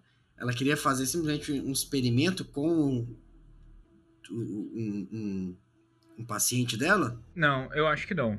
Eu acho que ela percebeu as intenções dele e ela basicamente aplicou um golpe no golpista. É. Ela, é, ela acabou por fazendo ele provar do próprio remédio até certo ponto. É, eu acho que foi mais, não exatamente uma vingança, mas ali um jogo de poder dela mostrando eu sou melhor que você. Sim. Eu senti meio que tinha essa vingança aí, essa mesquinharia. Uhum. É, não, não falando mal, assim, da personagem, nem da motivação dela, não, tá, gente? É, eu acho que é uma motivação válida, inclusive. Válida assim, não farei isso com ninguém, tá? É, mas eu, eu gosto muito da ambientação do filme, eu gosto de. Figurino é, é, é muito legal, a fotografia é muito legal. A fotografia é ótima. Hum. A fotografia, apesar da parte do circo ser longa, a ambientação ali é muito foda, cara. Muito bem feita. É meio opressivo, meio estranho, bem, bem Del Toro, bem naquele estilo de, de estético que ele faz. Só que ao mesmo tempo é fascinante, né? Uma parada meio Tim Burton que influenciou muito o Del Toro. Sim. É foda demais. E eu gosto muito do, do arco de personagem do, do personagem do Bradley Cooper, assim. De onde ele veio pra onde ele vai. E o. É muito full circle, sabe? Vocês conhecem essa expressão? Total. Sabe? E, e a- o paralelo dele com aquele outro personagem, que eu não posso falar o que é, pra não dar spoiler, Mas o, o que ele se tornou. É, mas essa eu vi vindo de longe, você não percebeu? Cara, não? eu fui ver mais pro final. Ah, do meio pra frente ali, quando ele começa. Quando ele começa a dar muito golpe e tal, eu falei. Hum... Mas você acha que ele ia terminar da forma como ele terminou? Sim. Sim, eu já vi na hora que ele comenta, eu falo, nossa, só que eu não eu não, não consegui perceber se ia ser no final ou se ele ia ter tipo uma redenção, sabe? Mas na hora que ele comenta, eu, tipo assim, quão desesperado o homem tem que estar, eu falei, hum, olha lá, olha lá pra onde ele vai. É. Não, é, assim, mais pro final eu percebi, mas. hum, Eu tive certeza foi quando ele começou. Pule 15 segundos se você não quer escutar. Um, dois. Né? Quando ele bebe a primeira vez, ele bebe uísque com a psicóloga, eu falei, ah, ele vai virar aquela, aquele cara lá. O geek que eles chamam, né? Ele já, ele já é geek. Ele já tinha problema com bebida, né? Ele não bebia. Não, o pai dele tinha problema com bebida. Então ele tinha um problema que ele não bebia. Oi? Não, o pai dele era alcoólatra e por isso ele não bebia. É, exatamente. é, O problema era psicológico, mas ele não bebia por conta do pai, só que realmente ele, ele não bebia. Isso. E, e para ele beber era um problema, e a partir do momento que ele começa a beber, é, a gente já percebe que ele tá indo pra um caminho que ele não deveria estar. E não que necessariamente beber seja ruim, mas para aquele personagem específico, naquele contexto era. E era um sinal de que ele tava perdendo o, o foco. E a questão da ganância. né? Tudo que ele acreditava, né? Mas eu acho assim, que desde o início, mesmo ele fugindo com a, com a menina, essa parte romântica e tal, com a Rooney Mara, mas assim, é, é que que era? Ele era uma espécie de é, entertainment, né? Ele, ele não necessariamente aplicava golpes. Tanto que ela meio que é, dava uma espécie de toques nele, né? Tipo, ah, você tá indo longe demais, ah, vamos parar disso. Não faz, não, não faz, a, não, não, não faz a consulta particular, não, né? Não, não, não cobra, não. É, aquela outra, a, To- a Toni Collette fala isso com ele, né? É, sim, É, é como se fosse um truque de mágica, né? O que ele fazia antes. Era um truque de mágica. É, quando ele vai pro hotel, tá igualzinho a estética, né? De, de uma apresentação de um mágico. É, e depois realmente se torna um golpe porque ele começa a mentir e a pessoa não tem consciência disso. Porque quando você tá num truque de mágica, você tem noção de que aquilo não é real. Que é uma ilusão, né? É uma ilusão. Então você entra sabendo e por isso que não é, né? Não é uma mentira exatamente. É uma mentira, mas não é uma mentira. Uma mentira consciente. Uhum. E quando ele decide, e ele começa a brincar com coisas muito sérias, né? Porque uma coisa é você É. brincar que você sabe o que tem dentro da bolsa da, da outra pessoa. Outra coisa é você brin- brincar com traumas da pessoa. E usar aquilo a seu favor. É, mas é um filme muito redondinho. Eu acho o mais polido de todos. E curti muito. Foi o que eu mais gostei de assistir, pra falar a verdade. gostei muito de ver também. É, a minha. Eu acho que eu comentei, por isso que o Thiago tinha, tinha falado que eu não tinha gostado dele, porque eu comentei que eu tinha ficado decepcionada. Mas a minha única decepção é que eu gosto muito de filme de fantasia e eu acho que o, o Del Toro, ele tem a habilidade de colocar fantasia em tudo. E nesse filme eu não senti essa fantasia. Não tem. Não mas tem. eu achei isso uma surpresa positiva. Porque do meio. Eu fiquei com receio do meio pro final ali, da parada escalar pra um negócio sobrenatural. Dele realmente ter poderes, a Toni Collette, alguma coisa do gênero. E não foi, ainda bem. É, eu também nem acho que combinaria não com a história. Apesar da atmosfera meio fantástica, É, Uhum. o, o- roteiro é né? pé no chão. É. Mas era algo que eu queria que eu queria ver quando eu vi o trailer, entendeu? Então essa- a minha decepção foi, Uhum. foi de expectativa. E eu tento não julgar os filmes de acordo com a minha própria expectativa. Isso nunca dá certo, né? Enfim, agora o nosso penúltimo, esse sim o preferido da Júlia, e é o mais cotado a ganhar, a ser recordista. Eu acho que não tem jeito que ele vai ganhar, porque é a cara do Oscar mesmo. Ataque dos Cães, né? Hair of the Dog, sei lá. The Power of Dog. Power of the Dog é uma passagem da Bíblia, né? É, não que eu tenha lido, gente. Eu falei com tanta propriedade. Mas... É, mas no final lá, no final mostra que é uma é, passagem no da final Bíblia. ele lê. É, é um filme que ele, ele abre mão do texto, né? Completamente. Ele tem pouquíssimas falas, e mesmo quando tem, são falas curtas. Ele abre mão do texto para investir ali numa introspecção dos personagens, baseando-se também no é, na atuação. O Benedito está muito bem, o menino é fantástico. É, a Kristen, Kirsten, O Kirsten menino é sensacional. também. É. É, porém, eu acho que ele abre mão do texto, como eu falei, mas não inova em nenhuma outra coisa para justificar abrir mão do texto, sabe? É, não achei ruim, mas achei cansativo também. É bem parecido com Drive My Car. Essa introspecção. Não, ele tem quase três horas também, Só não? ficou uma hora a menos, né? É por isso que. Tem não. Tem uma Que hora depois e eu falei, cinquenta. ah, depois de, de ver os filmes, eu acho que eu deveria ter dado uma nota maior pra ele, porque pelo menos ele não tem três horas. Ele merece um É. ponto só por causa disso. Ah, ah, ele, ele tirar o texto não compensou no brilhantismo de outras coisas. A fotografia é boa, é, mas em momento nenhum te impressiona, velho. Sabe, você tem filme da década de 40 filmando Velho Oeste, que, que é a mesma coisa, sabe? A atuação é muito boa, mas também não compensa a falta de texto e tal. É, fico triste que ele vai ganhar com certeza, mas assim, também não fico puto. Vai ser o primeiro filme de uma é, empresa de streaming a ganhar? É, eu acredito que sim. Acho que é, né? Sim, né? Porque Roma não ganhou, então vai ser esse. Roma não ganhou. é. Resumindo, pra mim foi isso. Eu curti, não achei ruim, não.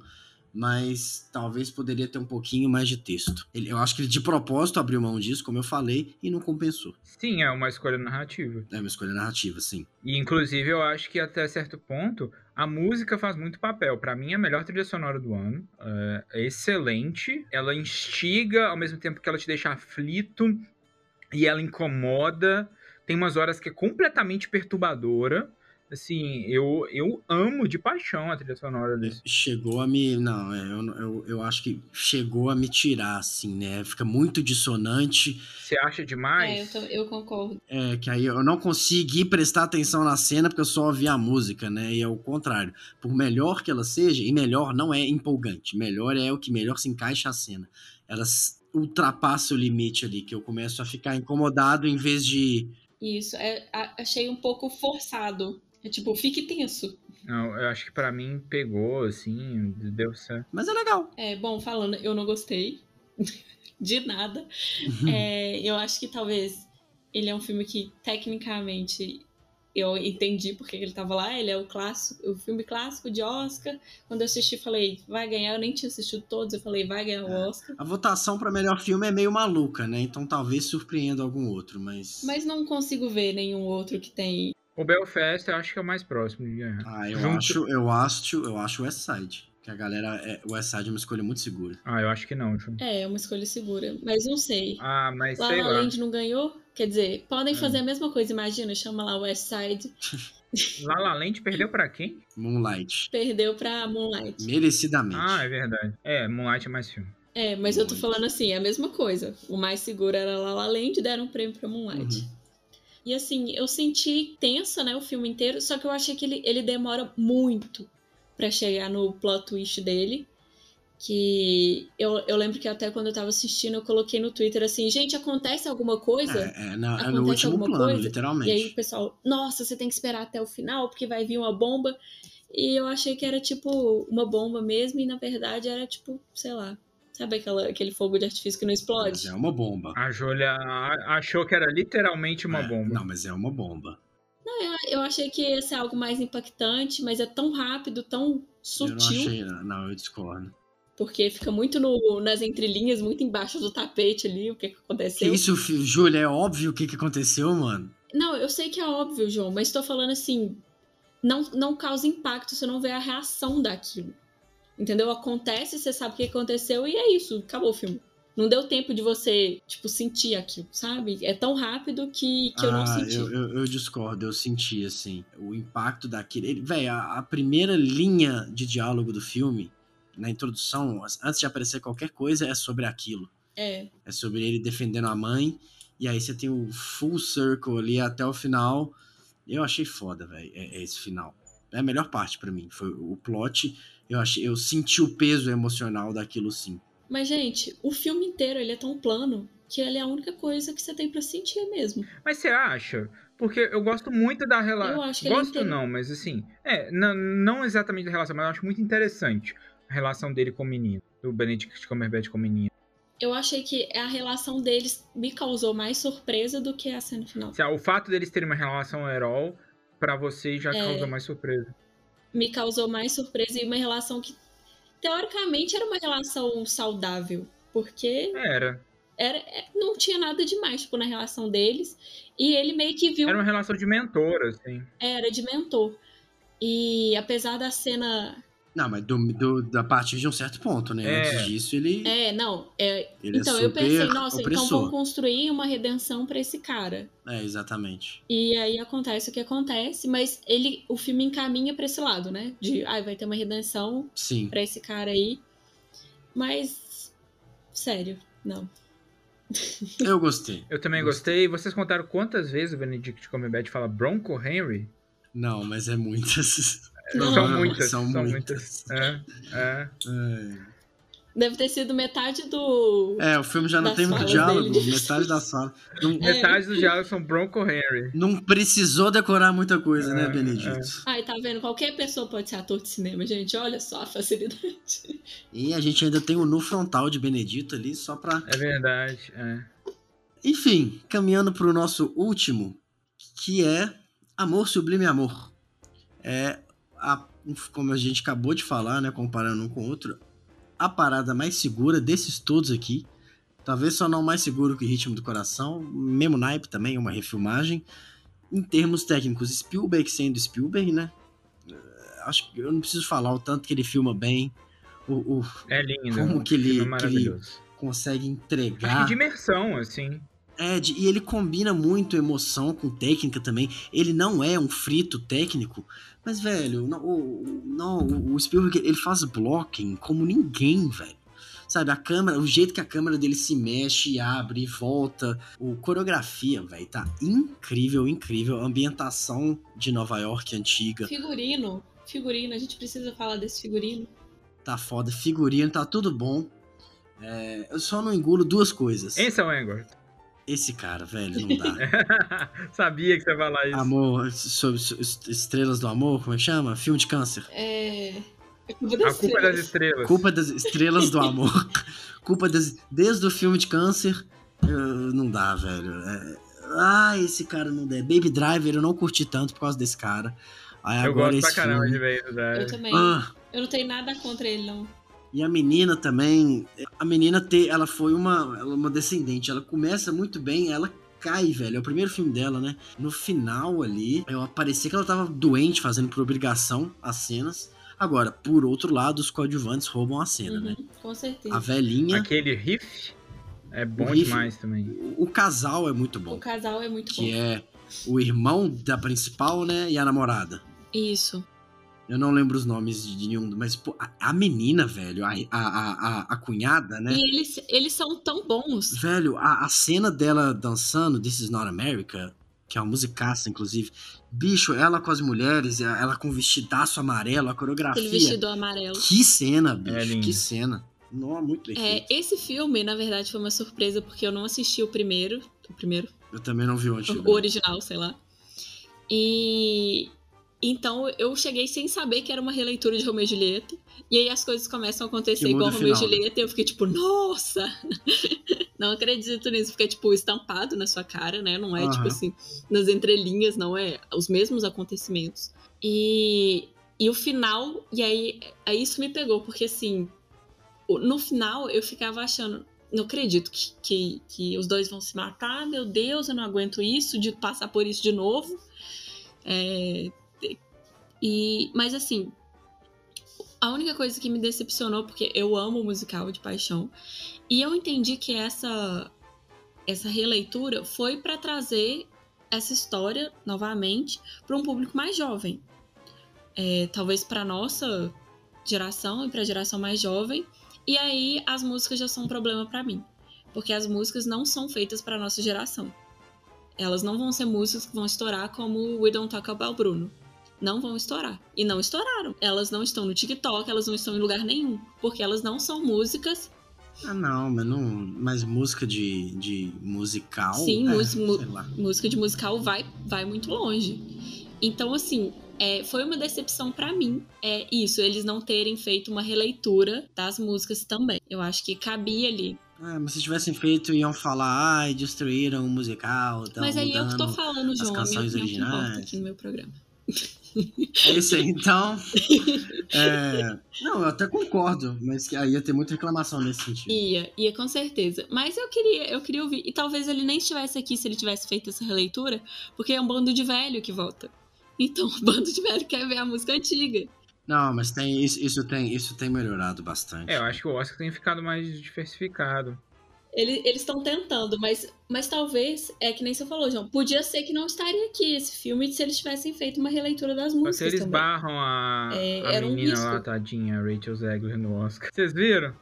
Hã? Não. E, mas agora ela vai apresentar, né?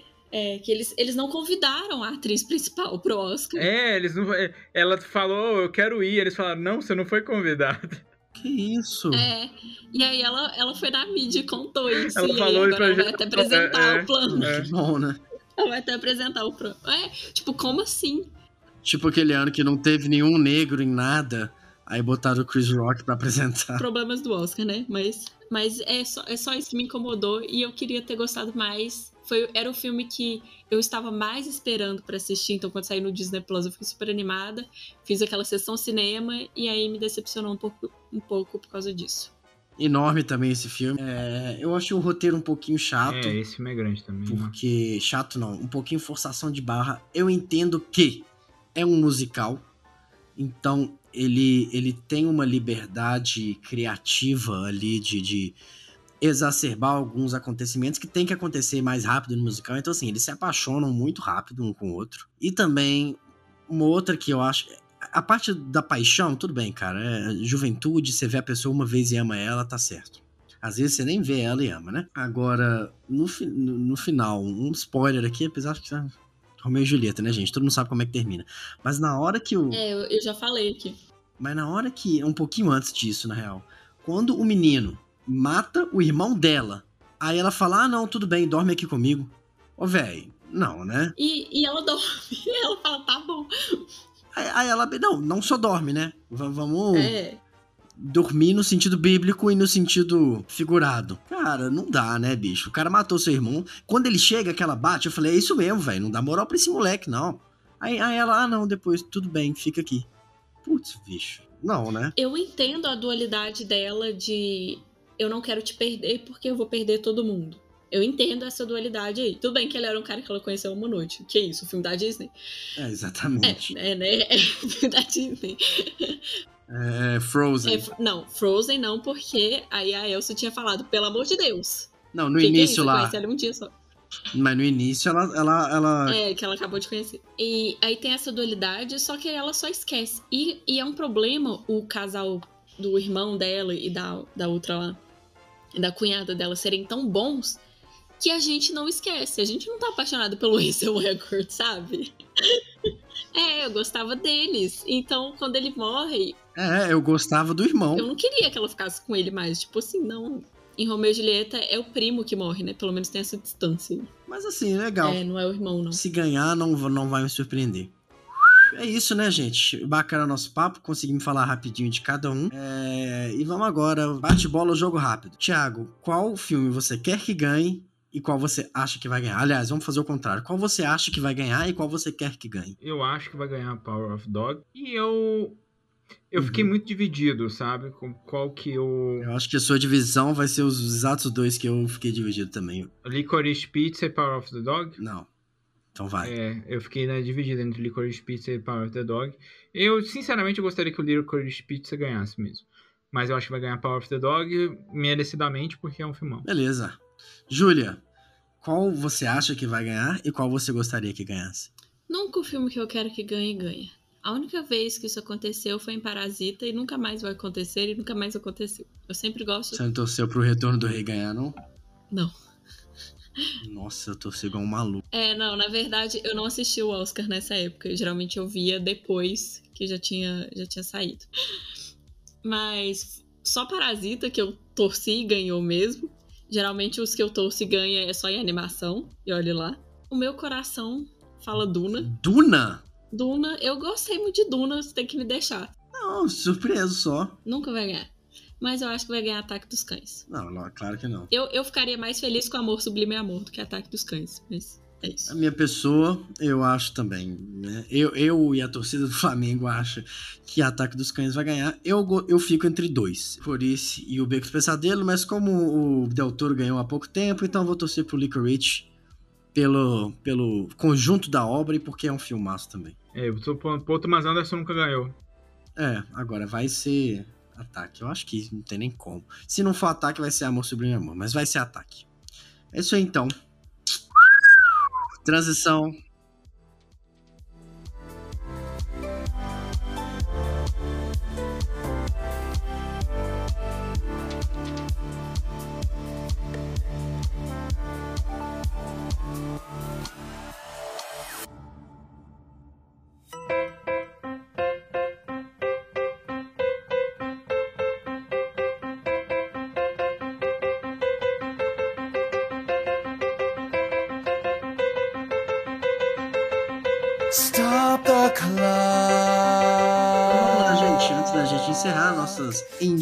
Indicações, nossas indicações habituais aqui. No caso, hoje a gente vai indicar filmes do ano passado que a gente curtiu muito e foram esnobados, não estão nessa lista. O meu é muito óbvio, acho que vocês vão saber já. Mas é Tic Tic Boom, cara. Eu adorei esse filme. Andrew Garfield, eu acho que é uma, uma, uma injeção de originalidade nesses musicais que são todos iguais, esses musicais americanos. Ele, ele, ele mistura a biografia do cara, que é o. que era um escritor de musicais, com um musical em si. Então o filme é super metalinguístico, num sentido legal, porque geralmente filme metalinguístico é chato. Mas num bom sentido, as músicas são ótimas. E tem a Vanessa Hudgens, que é a melhor parte de todas. Então, confiram lá. Ele é da Netflix original. O Andrew Garfield foi indicado para melhor ator. Provavelmente vai ganhar, eu acho. Mas enfim, não vamos falar de melhor ator. É... Mas é isso aí, confiram. Adorei. É muito melhor que Amor Sublime Amor. Eu vou citar três aqui, mas. eh, Na verdade, eu vou citar quatro e vou focar em um. Isso, Thiago. Isso é pra É, dar trabalho pra Júlia? teve muita coisa legal.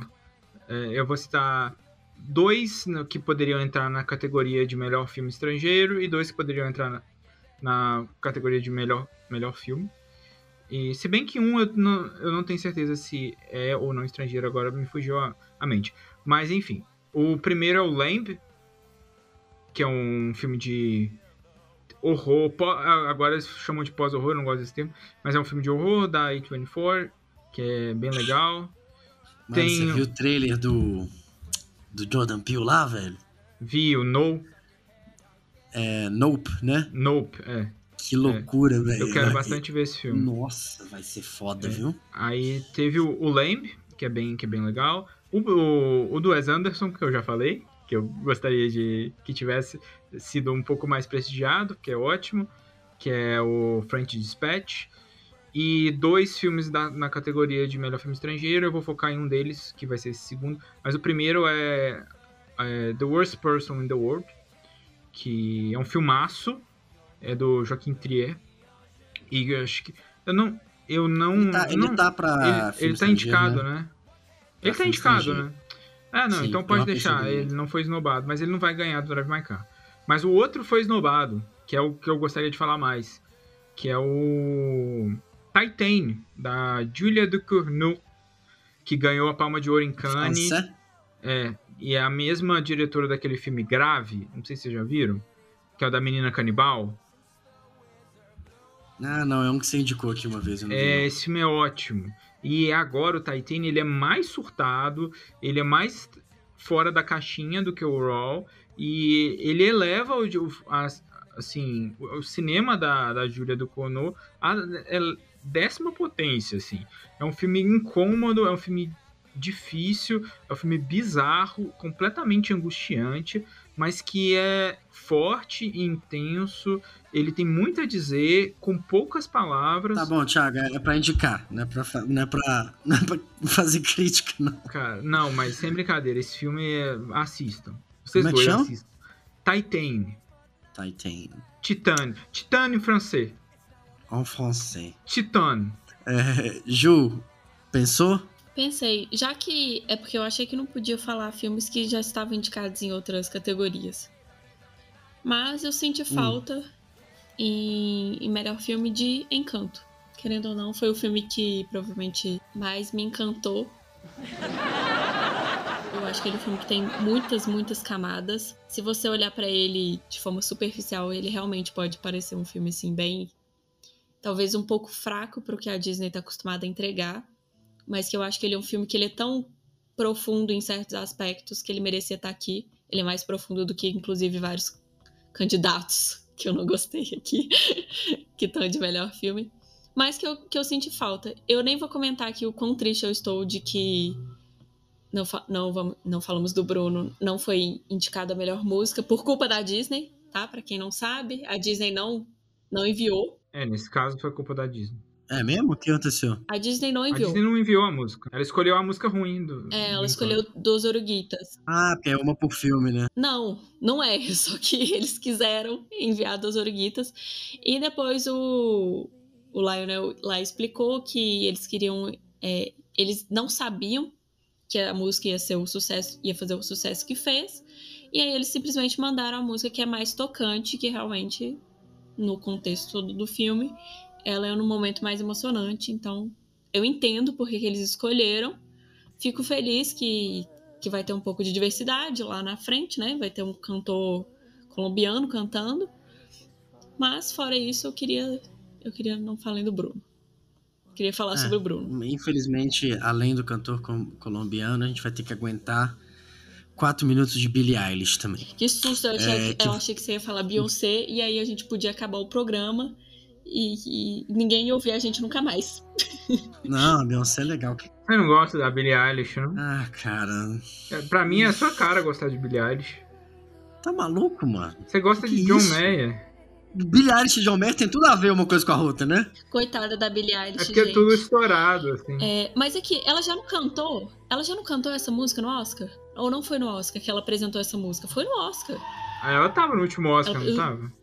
Que isso? Ela cantou essa música no último Oscar. Eu não tô entendendo por que eles vão colocar ela de novo cantando a mesma música. Tudo bem que é porque ela é dos indicados. Não, é porque esse filme foi adiado. É, eu acho que foi isso. Foi adiado, mas ela apresentou a música no último Oscar, entendeu? Entrou como tipo assim, ah, a, a próxima música do 007 vai ser essa. E ela cantou. Ah, tá. É, esse filme foi adiado um tem passo, né? Umas três vezes. É, e, e aí.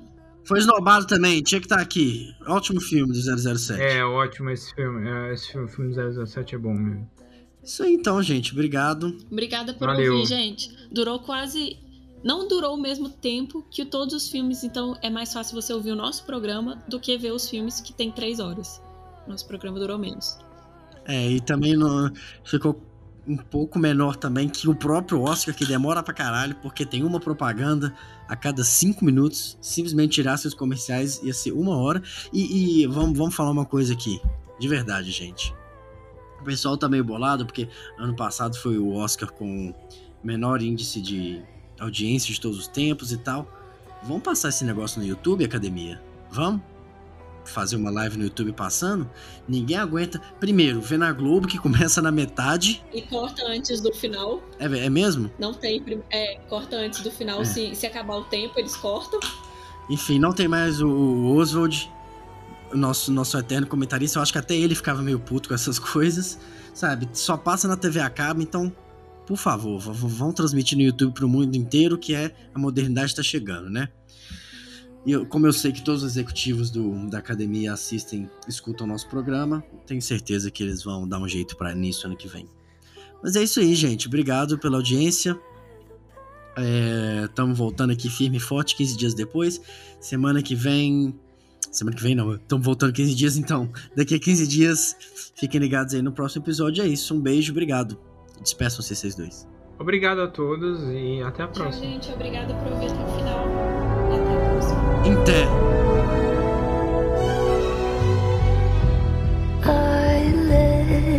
It burn.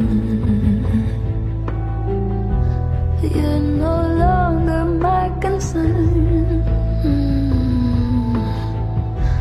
faces from my past return. Another lesson, yeah.